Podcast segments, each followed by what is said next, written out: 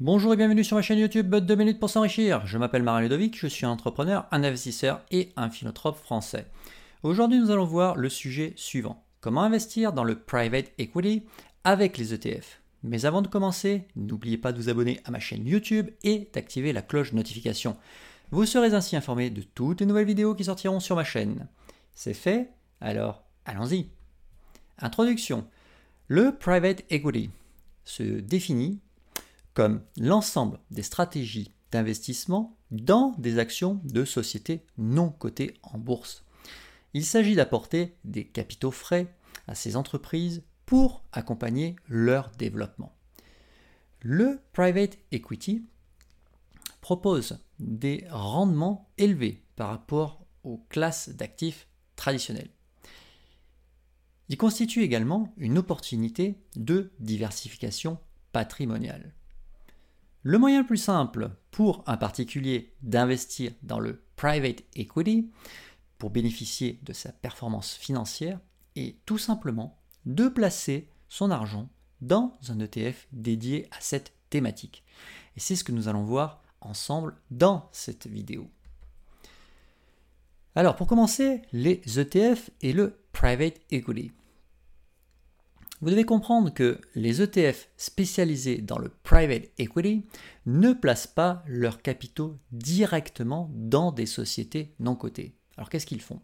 Eh bien tout simplement, les trackers investissent dans un panier de sociétés cotées qui sont elles-mêmes impliquées dans le non coté. En clair, lorsque vous placez votre argent dans un ETF spécialisé dans le private equity, vous investissez indirectement dans le private equity.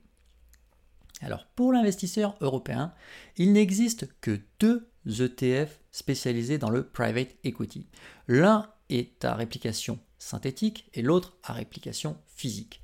Je vais vous les présenter tous les deux dans la suite de cette vidéo.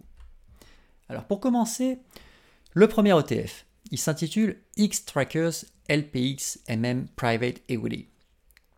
Je vous affiche euh, sur l'écran sa performance financière sur le long terme. Son code ISIN est LU03 22 25 07 12. Ses frais annuels sont de 0,70%.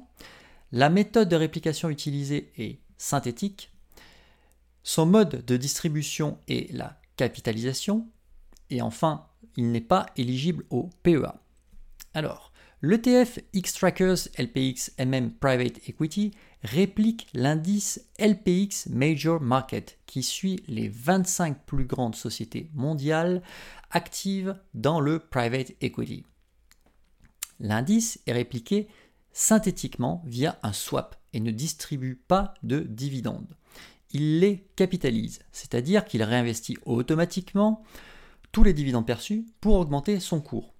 Quel est l'intérêt pour un investisseur? Eh bien, vous éviterez ainsi d'être taxé sur les dividendes.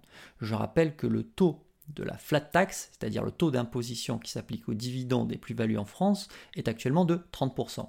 Grâce à la capitalisation, vous évitez cette imposition. Cet ETF intéressera les personnes qui ont un horizon de temps d'investissement long, c'est-à-dire supérieur à 15 ans. Si vous êtes dans ce cas, alors vous apprécierez que cet ETF voit sa valeur augmenter au fil des années. Deuxième ETF que je vous propose, le iShare Listed Private Equity. Là aussi, je vous affiche l'évolution de son cours sur le long terme et je vous affiche également son historique de dividendes sur quelques années. Pourquoi? Parce que cet ETF, lui, est distribuant, c'est-à-dire qu'il verse des dividendes. Alors le code ISIN de cet ETF est IE00B1TXHL60. Ses frais sont de 0,75% par an. Sa méthode de réplication est physique. Il est distribuant, je l'ai dit, c'est-à-dire qu'il verse des dividendes. Et enfin, concernant son éligibilité au PEA, eh bien, il n'est pas éligible. Le tracker iShares Listed Private Equity investit dans des actions qui sont axées sur le thème du non-coté un peu partout dans le monde. La distribution de dividendes se fait deux fois par an. Un dividende d'ETF, vous devez le comprendre, c'est intéressant parce que vous recevez un revenu passif, mais vous ne devez pas oublier que ce revenu que vous allez toucher sera imposable.